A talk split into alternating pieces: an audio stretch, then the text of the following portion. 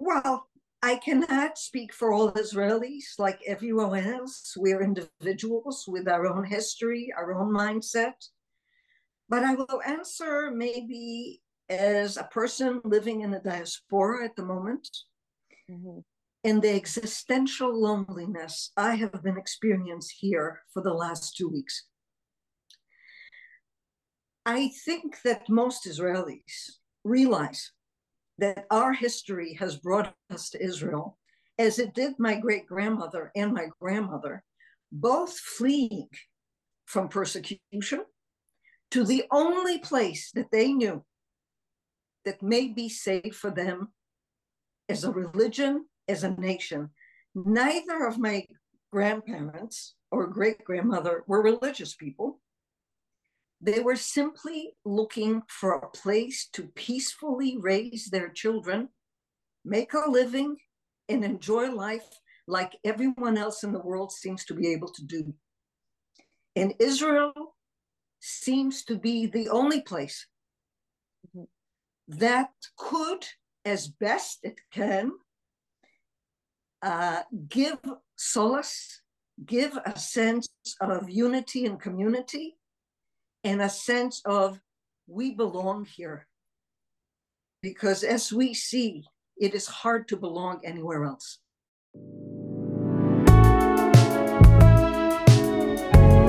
I'll surrender. ¿Qué puede pasar? ya no pasa nada. Una vida de mucho cambio, pero mucho cambio causado por mí.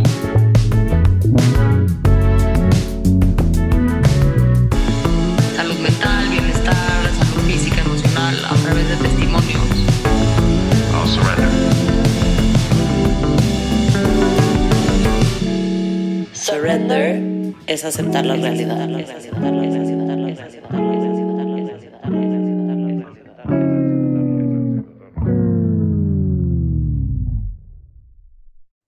Welcome, everybody, to one more episode of Let's Surrender. For those of us who know or don't know who we are, I am Natalia Schlesinger, and this is my beautiful business partner and soul sister, Brana Weinstock. And Let's Surrender is for the most part, a well being and mental health aware- awareness platform where we aim to provide tools and context about the hardships and just beauty as well of being human. So today we have a very special guest. We will be talking about a very difficult yet important topic. And so, Amit, before we begin with our conversation, we would like to formally invite you to introduce yourself and tell us a little bit about yourself. All right, shall do. Um, my name is Dr. Amit Oren. I have been a psychologist in private practice for over 35 years. I started as a forensic psychologist, worked in prisons uh, in Israel and here, and then became a clinical psychologist. I'm a clinical uh, professor at Yale University, where I supervise the psychology fellows at the Yale School of Medicine. Um, I am a mother, I am a grandmother. Um, I love traveling, it's my passion. And most recently, I have become involved in volunteer work with um, Ukrainian refugees and Gold Star families.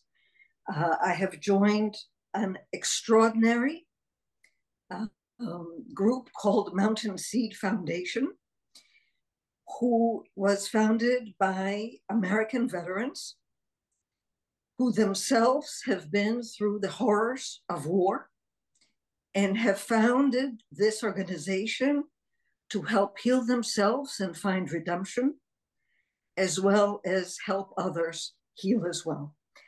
In 2022, uh, we did the first Mountain Seed Foundation Healing Base Camp in the Ukrainian, in the uh, Austrian Alps. Um, and um, that's where I'm going towards this kind of work.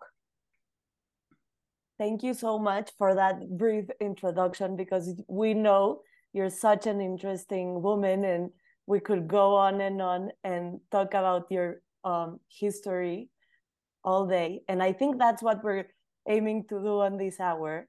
So we want to go ahead and start by asking you to tell us a little bit about how was your background growing up and where were you born and what was your upbringing like?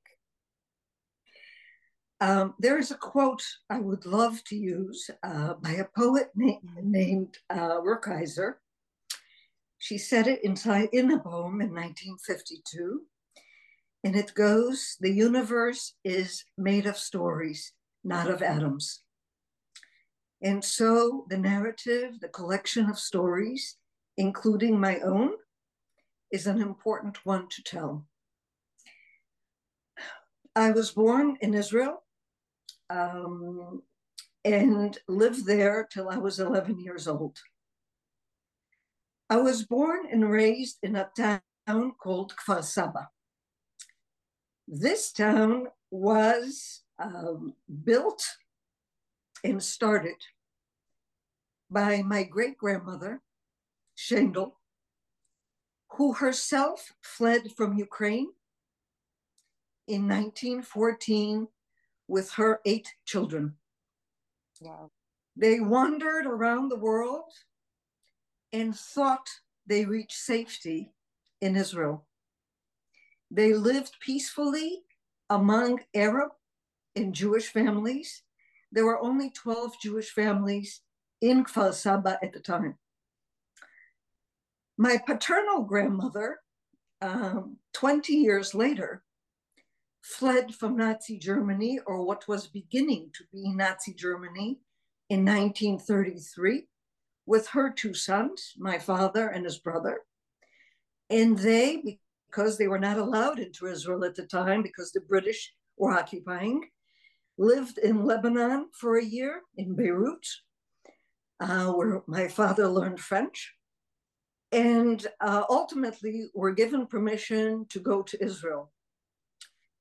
This is where my parents met. My mother is Israeli born and fell in love, and I'm the product of that. My life in Israel uh, as a child was idyllic. While we lived only a few kilometers from the Jordanian border, there were times of peace. We valued our Arab neighbors and they valued us. I used to go with my father to pick wildflowers around the border. At the time, it was allowed. Now it is against the law, and rightfully so. And sometimes we would go so far that we would, we would come across a sign that said, Stop, danger, border ahead. And my father and I would turn with our bounty of flowers and go home. My family in Israel, after arriving, experienced trauma upon trauma. My father, like every Israeli, um, fought in several of the wars. And every year he was part of the reserves, and every year for 40 days, he would take his rifle and disappear. We didn't know where he was. We didn't know if he would come back. It was times of peace most of the time, and he came back. I'm say I'm happy to say happily. Um, unfortunately, since then, several members of my family have been uh, killed in war, one in the Yom Kippur War. Um, and exactly 20 years ago, a part of my family, last name is Almog, also the same last name as the people who were recently slaughtered in Kfar next to the Gaza Strip. Uh, my my mother's cousin who was like an uncle to us, was an admiral in the Israeli Navy. He was the longest lasting admiral in the history of Israel. His name was Ze'ev Almog. By then, he retired in 2003. And he went to sit in a restaurant in Haifa, where he lived, because that's where the Israeli Naval Academy is, where he taught. Uh, and he sat there with nine, with seven, eight family members. A terrorist walked into the restaurant and blew it up. My beautiful admiral relative was killed, his wife and three other family members were all killed. Four were maimed, injured, blinded, including children. What is quite ironic, and I say ironic with a heavy heart, mm-hmm. is that two weeks be- before the massacre in Israel currently occurred, the man who is another relative who lives in Kibbutz Aza presided over a memorial service for this family where all of my family attended to honor them and what they have given for Israel. Merely two weeks later, they too were slaughtered. That was the trauma part of my life. Um, when I was 11, I moved to the United States with my parents. Wasn't my choice. I wasn't happy. But I've made a life here. I've gone back and forth to Israel all of my life. I have lived there, worked there. I ran a rehabilitation center for prisoners there for several years uh, ultimately returned to the States because that's where my parents lived. I don't know how much more you want to hear. I've lived a long time. I've got a lot to say. I love it. And I think it's it's very um every every every single part of your story is as important as the next. And thank you so much for sharing this brief part of who you are and what you've experienced. I was thinking, you know, um, some of the questions or, or one of the questions that we had thought about asking you was when would you say you first encountered the concept of war and pain and loss? And I find it appalling and interesting, yet not surprising, that this seems to have started pretty much as you were born, which is the reality of every Israeli citizen who has ever lived right? So maybe asking the question of when did you first come across the concept of war would be, well, maybe from before you were conceived, which I also think is the reality for a lot of us as Jews. You know, I think that is what we are faced with and sometimes gets lost in translation. So that was the question we were going to ask you, but I think the question has answered itself. Um, I have a lot of friends that are not Jewish that because of this war, this actual war, um, they've been asking me a lot how do Israelis love living in Israel and at the same time have to be part of the reserves and have to do the army and, and what's the mindset of the Israeli people and why are they willing to to give their lives up for their country and I know how to answer that question, but I've never lived in Israel. I have family there and I have friends there, and I would go in a second to Israel. But I think you can answer that better than I can. Well, I cannot speak for all Israelis. Like everyone else, we're individuals with our own history, our own mindset. But I will answer maybe as a person living in the diaspora at the moment mm-hmm. and the existential loneliness I have been experiencing here for the last two weeks. I think that most Israelis realize that our history has brought us to Israel, as it did my great grandmother and my grandmother, both fleeing from persecution to the only place that they knew that may be safe for them as a religion, as a nation. Neither of my grandparents or great grandmother were religious people. They were simply looking for a place to peacefully raise their children, make a living, and enjoy life like everyone else in the world seems to be able to do. And Israel seems to be the only place that could, as best it can, uh, give solace, give a sense of unity and community, and a sense of we belong here. Because as we see, it is hard to belong anywhere else. Mm-hmm. Completely.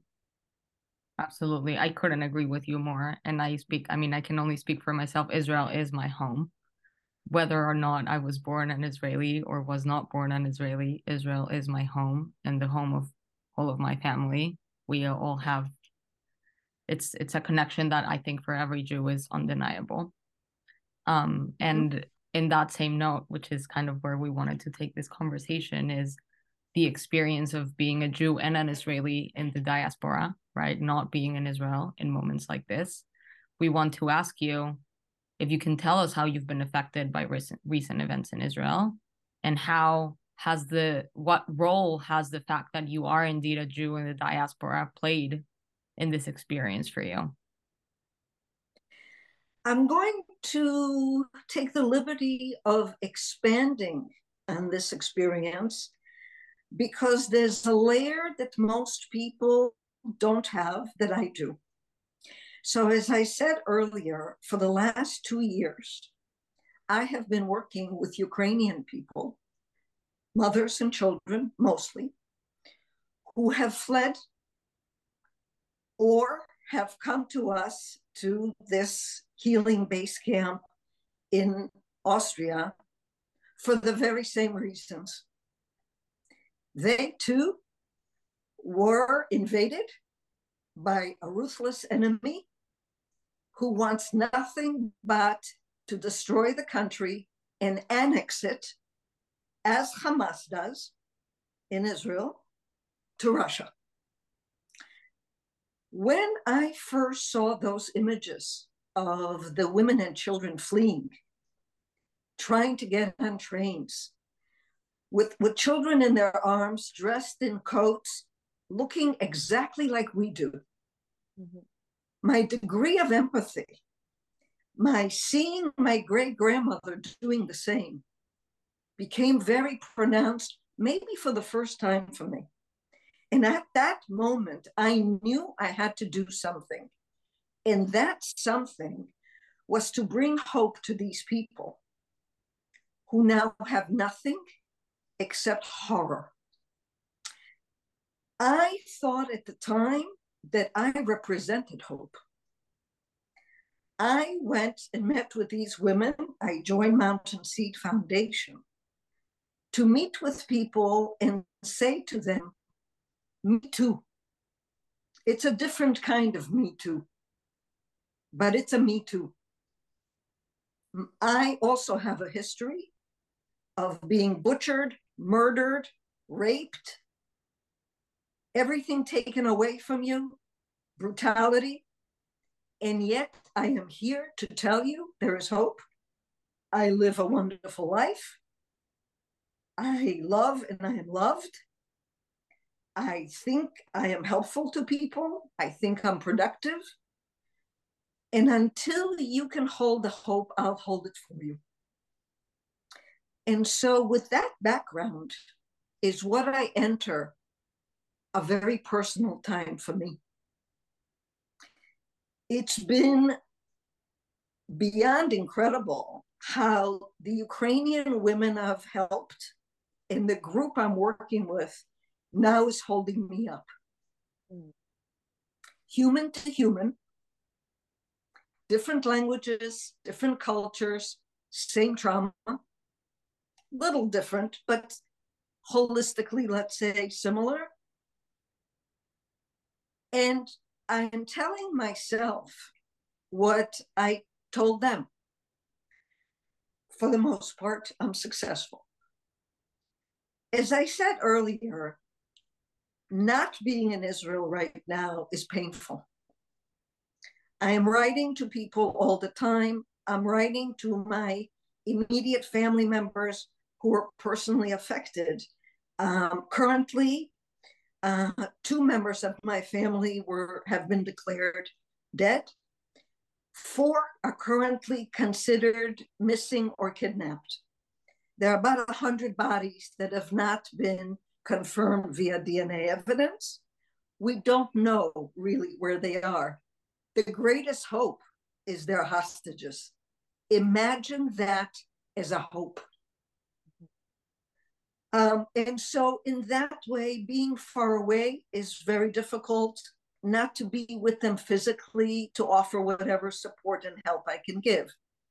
But it's also been difficult in the sense of not feeling that people here understand me. Um, I have all kinds of friends. I've had Palestinian friends here.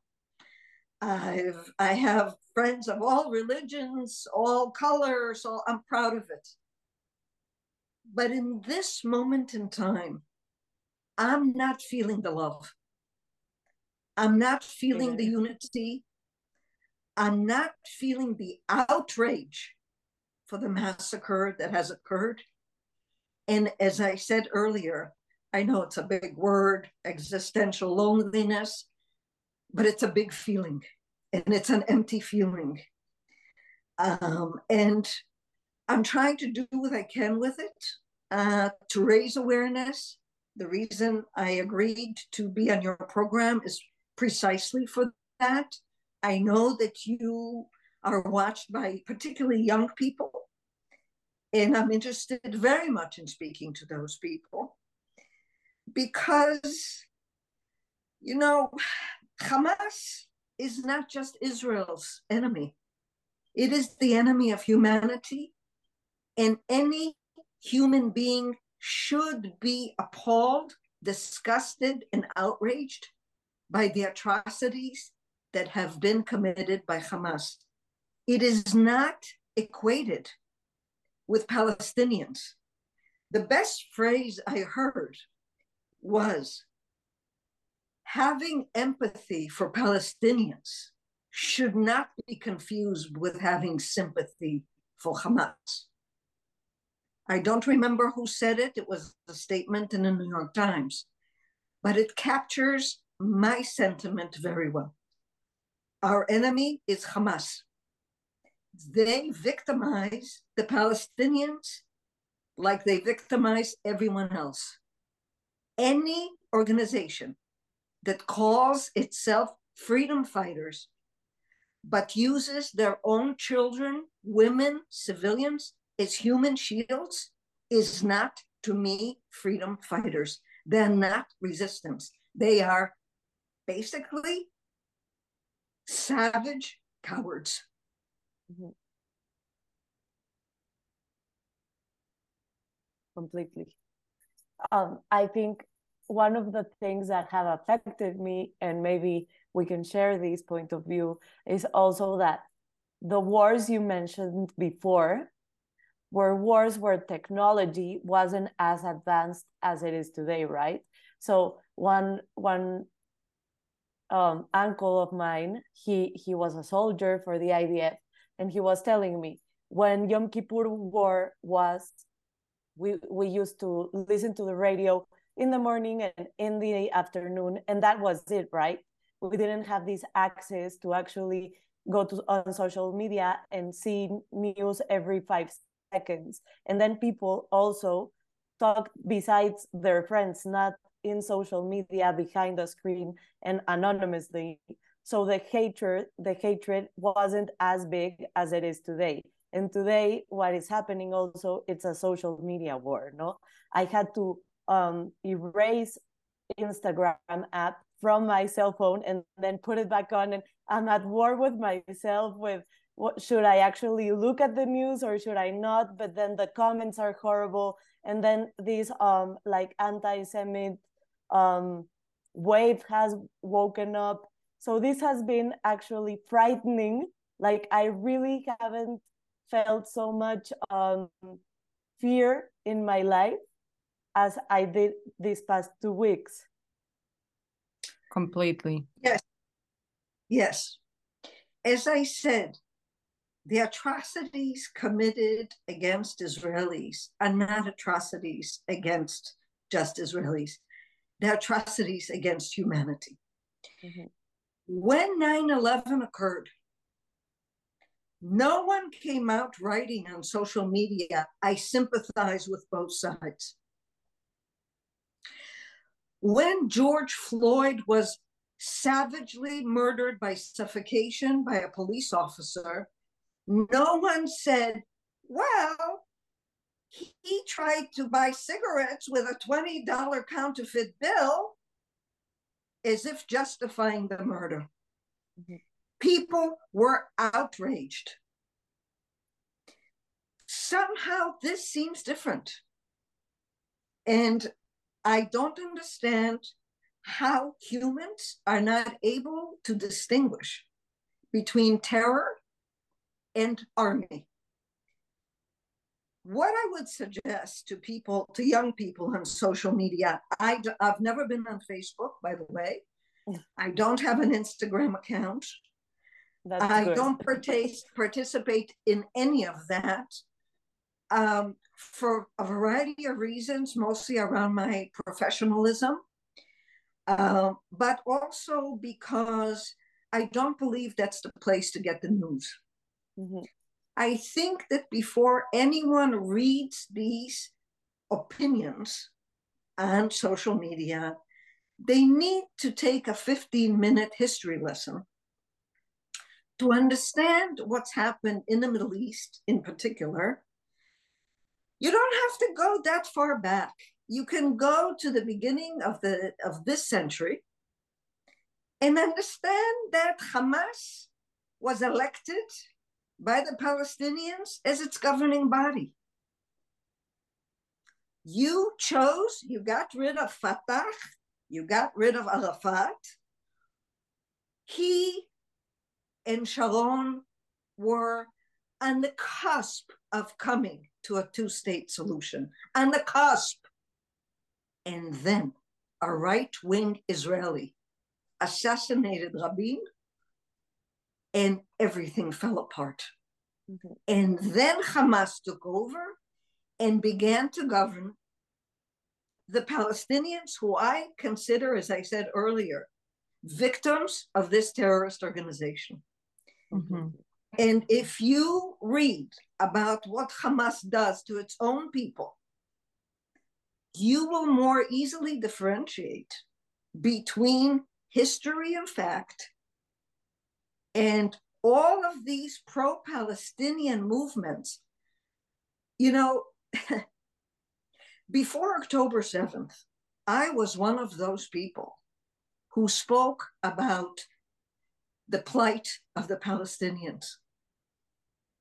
Because I'm educated, I'm an academic of sorts, I pride myself on ideals of equality and justice for all. But since October 7th, I have had to talk to myself in harsh terms about differentiating still between the Palestinians and Hamas and what the Palestinians actually want. Most of them want the same thing Israelis do. Hamas is not going to let them have that. Israelis want to live in peace too. Imagine coming from the history I come from. My family has endured war after war, terrorist act after terrorist act.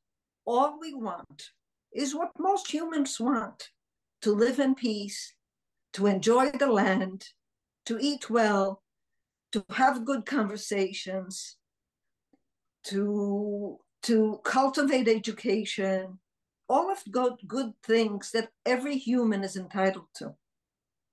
And as long as this continues, as long as terrorism is allowed to exist, this will not be possible. in Mhm. this world. I could not agree more with what you just said, and and and and I certainly can. Um, you know, something you said has stuck with me very, very much, which has to do with this vacuum of terror and loneliness. Kind of, we're experiencing this as something that, and you said it so beautifully. You know, it's like a vacuum over there, and it's very easy for us over here to be in this echo chamber of opinions and who did this and who did that, and and we're forgetting that this is not a vacuum, that this is about human lives and that this is happening to me and to Brana and to you and to everybody. And so I wonder what this experience of of of living this for lack of a better word as a vacuum of loneliness here in the diaspora not in Israel not in the Middle East how do you think that's affected your mental health? Uh, as I said, uh, for many people, for Jewish people in particular, I'm sure Palestinians who live in this country as well, it's brought up a multi generational trauma that's in our DNA that we are most of the time not aware of. Mhm. But in these situations, suddenly rises to the surface like a puff of smoke that interferes with your ability to see straight. I am walking through life now feeling like I'm trying to decipher a fog. I'm not functioning as sharply, as clearly as I usually am. I am struggling between containing a variety of simultaneous emotions rage, fear, anger, trepidation, anxiety, uncertainty. We always, as humans, experience all of these emotions, but not so distinctly and usually not all at once. It's very confusing. All of us, I imagine, I know I do, have some inner conflict about the morality of it all. And this is a point that I want to make uh, that I think is very important. I don't think that both sides of this war are, have moral equivalency. I don't think Hamas has the moral equivalency or any terrorist group of people who are using an official army to defend themselves. I think that humanity and every individual needs to really take a moment and understand that while we may not like the idea, there is evil and there is good in this world. And some wars are not equivocal in that way. World War II was not morally equivocal. We knew who was evil and who was good. The war in Ukraine now is not equivocal. We know that the Russian forces are evil and the Ukrainian defense is good. It is the same situation with the Israeli IDF and Hamas. One is good, one is evil. One has come into a country and slaughtered people as they were waking up from their sleep. I want to add something here that I found the most the most poignant thing I heard in, in the past two weeks. What I didn't know and discovered is in a kibbutz called Be'eri, which is another kibbutz that was infiltrated by the terrorists. They lived very, very close to their Palestinian neighbors and saw the plight of these Palestinian neighbors. This kibbutz always had a fund and would raise funds on a weekly basis to give their Palestinian neighbors because Hamas has taken all the funds and used it either for their own bank accounts all over the world or to buy more ammunition. The hospitals in Gaza, the utilities in Gaza were not in a state of almost collapse because of what happened two weeks ago.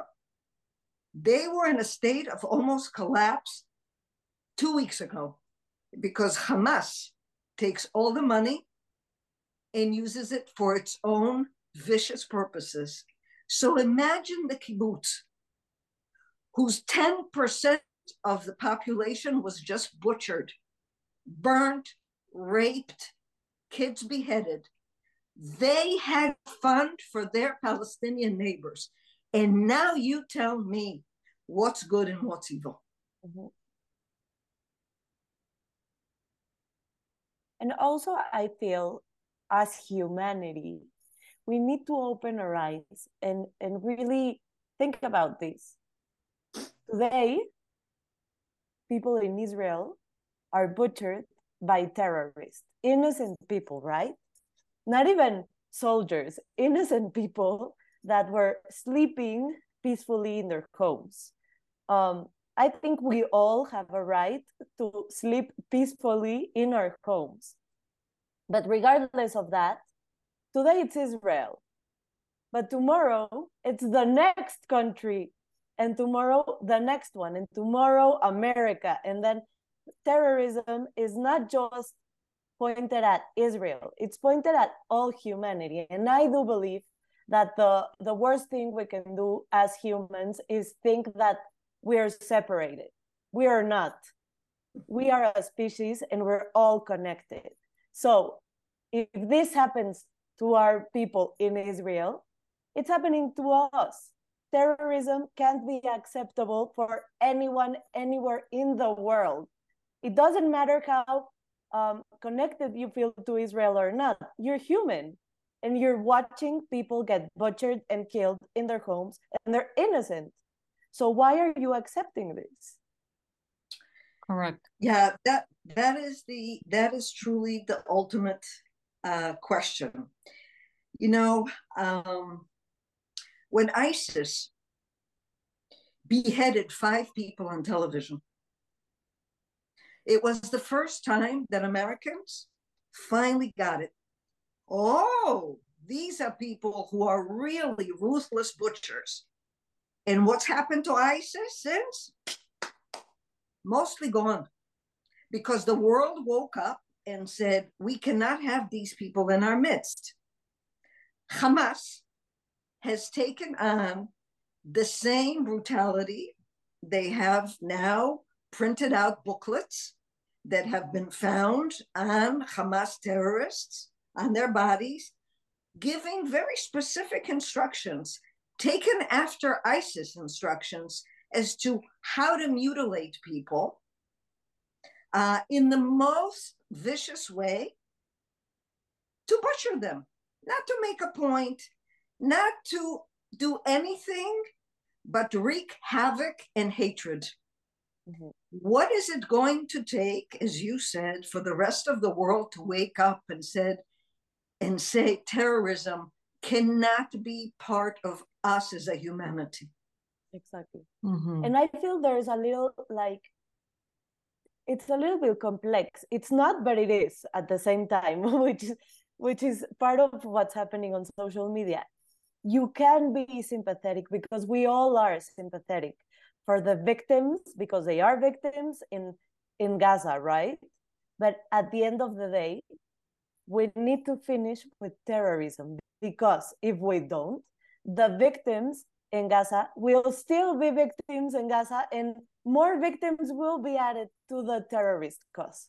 And that's what we really can't um, ignore. Mm-hmm.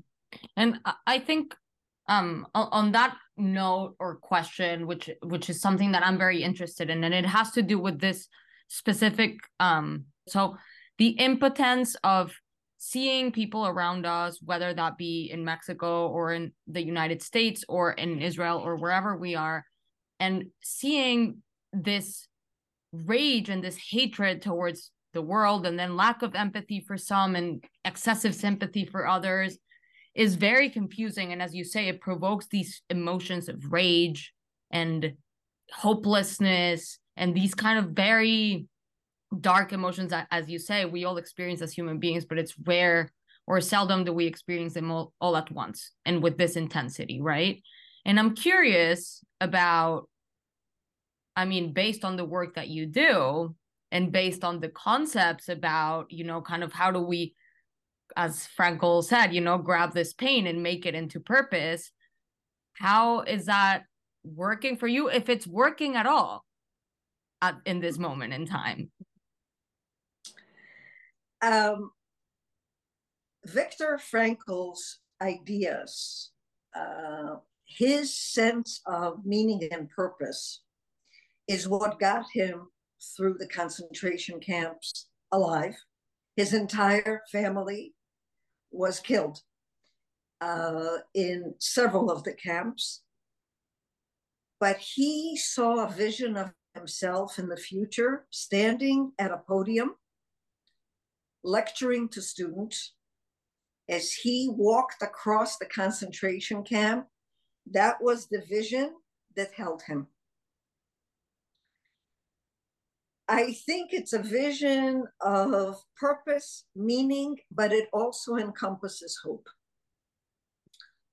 And I think there are a couple of things that we can do um, for ourselves and others. I think we need to hold on to hope with dear life. I think hope, resilience, and community are the things that help us get through these times.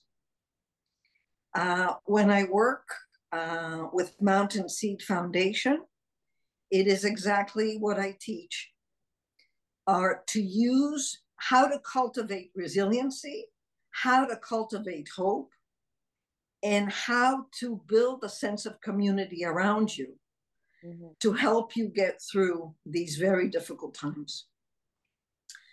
Um, Amanda Gorman, the poet, said, Hope is not a promise we give, hope is a promise we live. To be a beacon to others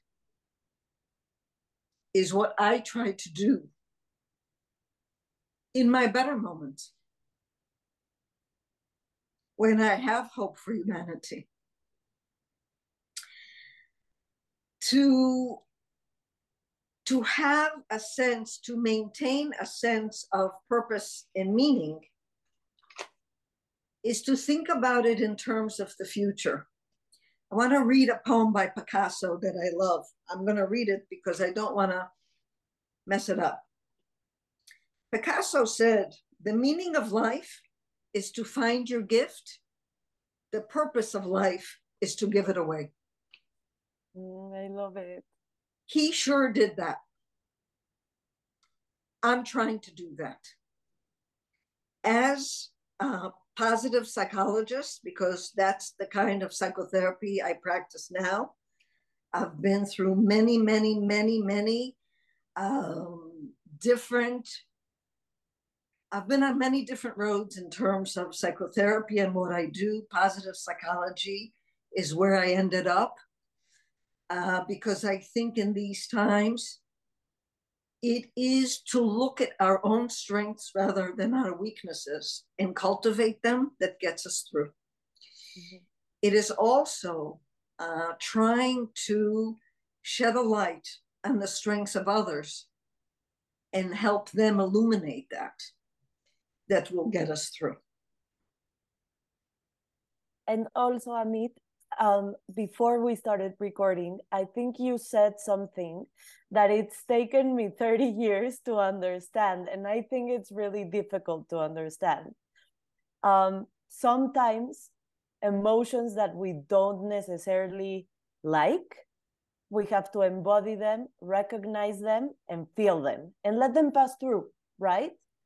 But before we start our healing and before we start our whatever you you need to tap into maybe it's time for us to feel overwhelmed to feel angry to feel rage. Whatever feeling is coming your way you need to embody it and let it pass through. And then you can start to look at your strengths and and and and start um healing. Yes uh, although some of it can be an overlap. So it's even more complicated. You know it's not it so, it's not so sequential. Mhm. i think that the most difficult part about practicing positive psychotherapy is to have the finesse to know when the patient in front of you needs the space and room to feel all, all the terror, all the fear, all the anxiety, all the uncertainty, all the grief. And when it is time to begin to work with that towards a lighter way of being, a better sense of functioning. It takes finesse, and usually the person themselves know when they're ready to do that. Mhm. I speak about emotions like this emotions that grip you. Anxiety, fear of uncertainty is a human emotion that's really, really very difficult to, to live with. We're always living in a time of uncertainty. You know, September 10th, 2001, we were in cafes, we were at the movies, we were watching TV, we were, you know, giving our children breakfast. It was a time of uncertainty, but it wasn't conscious. Mhm. The next day, it became very conscious, and all of us became afraid and uncertain and anxious. Mhm. The time didn't change, but our awareness of it has. Uncertainty is the enemy of humans. Humans seek certainty like they seek sex in, in water. yes It's that basic. or more Um, well, I don't know what's more. People don't seek more than sex and water, gentlemen, that, I'm, that I'm aware of. Um, but I, I think that we're right now living at a time that certainty is because of what you and I just said, because it's a crime against humanity. All of us are affected by the images and horrors. We're not all that different than anyone in Israel who was affected. We're all human. They're all grandmas and grandchildren and babies, and all of us are human in this way. So the sense of being attacked, even vicariously, we feel that. I think that it is important, like you said, to be able to sit with the various strong feelings we have. to not suppress them right Not, absolutely not suppress them because feelings that are suppressed act like a jack in the box. yes You know, you push, you push, you push down. And what happens is by surprise, it shoots up like a volcano without you being aware. And that will bite you worse. yes The idea is to sit with whatever you contain and understand one thing your emotions are not you. hmm Your emotions are like clouds above your head. They are there. Sometimes they're very dark clouds. Sometimes they're light and fluffy. Sometimes you can see both kinds. Mhm. You acknowledge them, you see them, but emotions like clouds will always inevitably dissipate into the horizon. i love it They will never stay forever. You just look up. You can think of it as your own emotions Mhm. and be sure you're not going to be stuck there in this right now turbulent calder. hmm And I would say that That's probably a good way to describe it. Mhm. You're not going to stay there, but you need to honor those feelings that are appropriate to the situation right now and say, yes, I'm human. And this is how I feel in response to what's around me and what's happened in the world. Mhm. Be sure that those feelings will disappear. There's another metaphor that I like a lot. I'm borrowing it from one of the participants in one of the healing base camps Mountain Seed Foundation and I had this summer. It was a woman whose husband was killed at war, a young woman uh, in her early 30s, maybe even late 20s. She had a daughter with her. She was devastated when she came to us. And she asked to give a speech the last night. Uh, she had been suicidal. She saw no sense, like most of us don't right now. What, what is this world all about? What is this? She had moments of losing hope as well and talked about suicidal ideation and asked to speak on the last night and said the following The birds of fear and worry will fly above your head. You don't have to let them make a nest there. Absolutely. I love it. absolutely and and i think in speaking about this and in speaking of of being able to embody these emotions and to yes see them as something that is fleet fleeting which is you know some, one of the the concepts that Brana and i have actually discussed the most in this um in this space given that you know talking about feelings of anxiety and depression specifically when it feels like it's going to last forever and when it feels like it will never go away and then really putting things into perspective and understanding that even these emotions of terror and horror and anguish will dissipate with time. I am curious though about what you do to be able to tolerate those when they are existent. Okay. I'll start with another phrase I like. You know by now I like quotes and phrases because they stick. they do. Uh, emotions are not directives.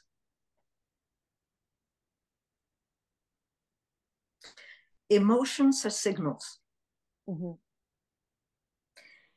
When these kinds of times occur,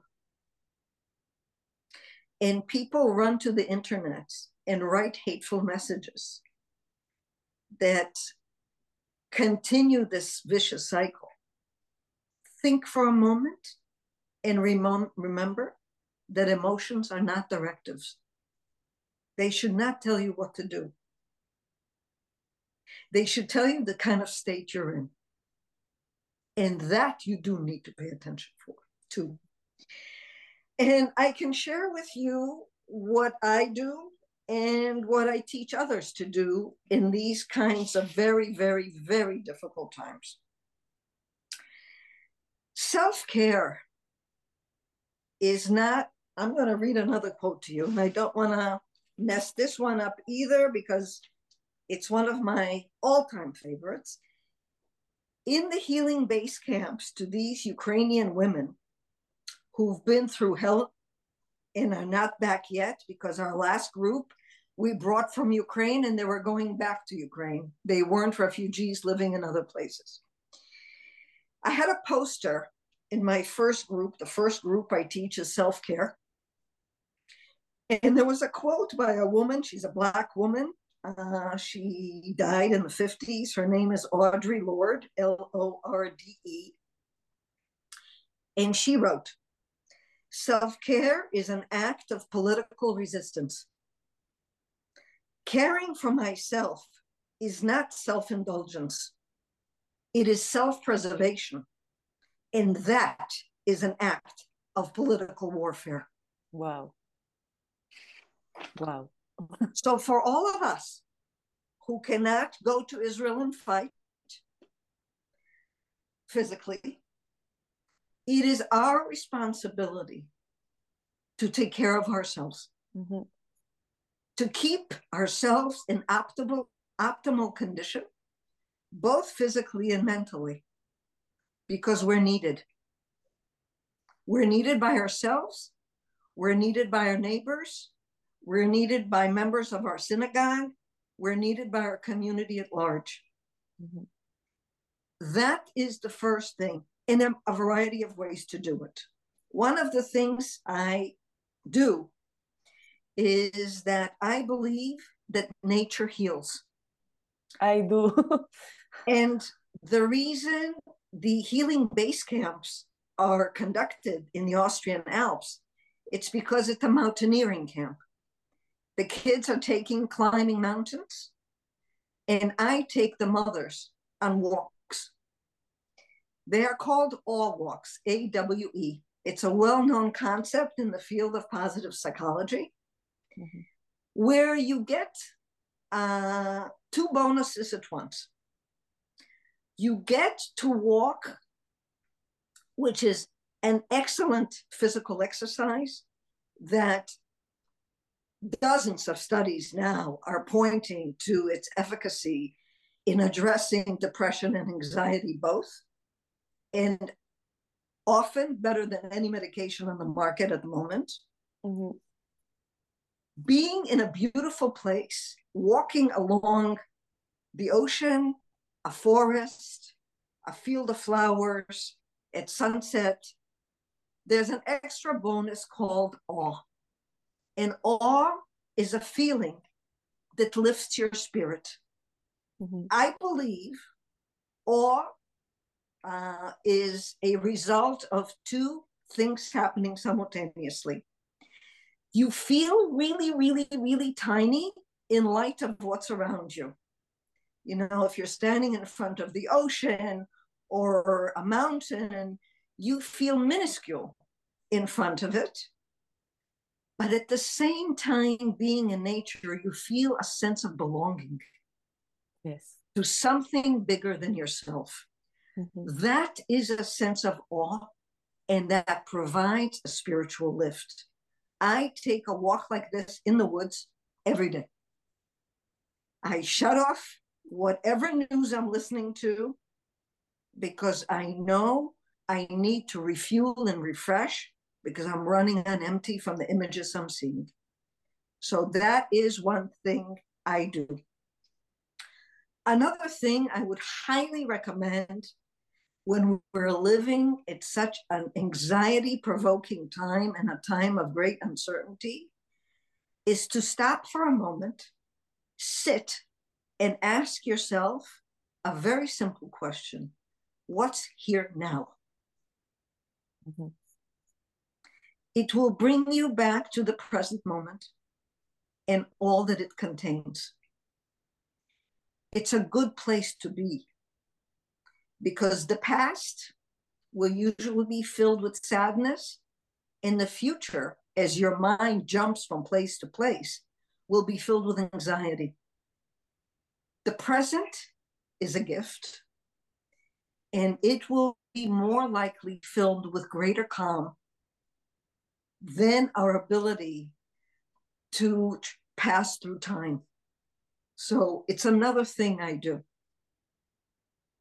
A third thing I suggest to people is our body and our minds work together in unison. Humans don't like cognitive dissonance.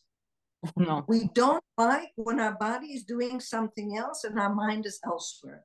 So Mhm. it's easier to work with the body because you seduce the mind To come back to it.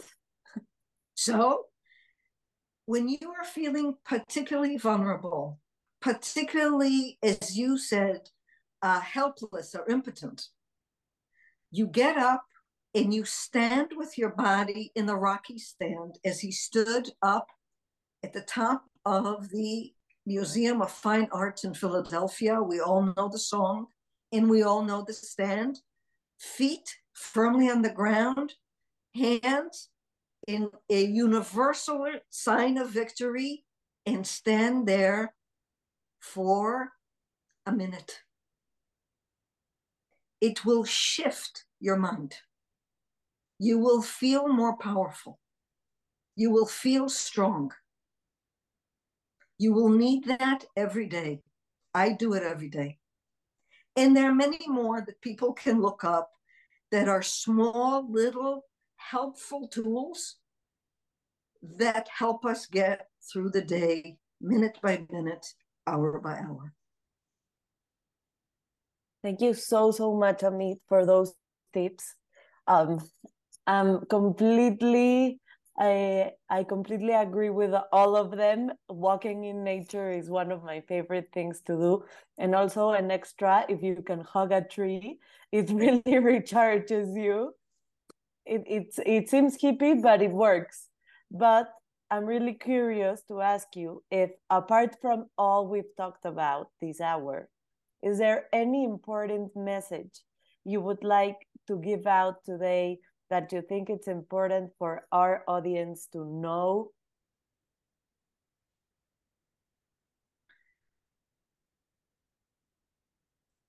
Only four words.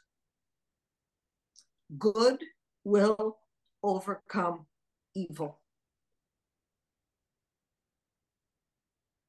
Thank you. Thank you so much.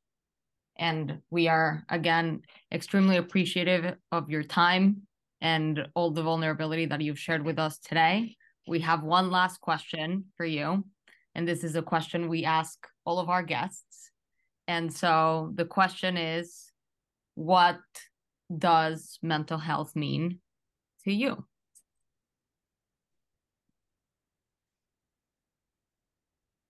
Flexibility of mind. I love it. Let me explain what that means. Human beings arm themselves with defenses from childhood on.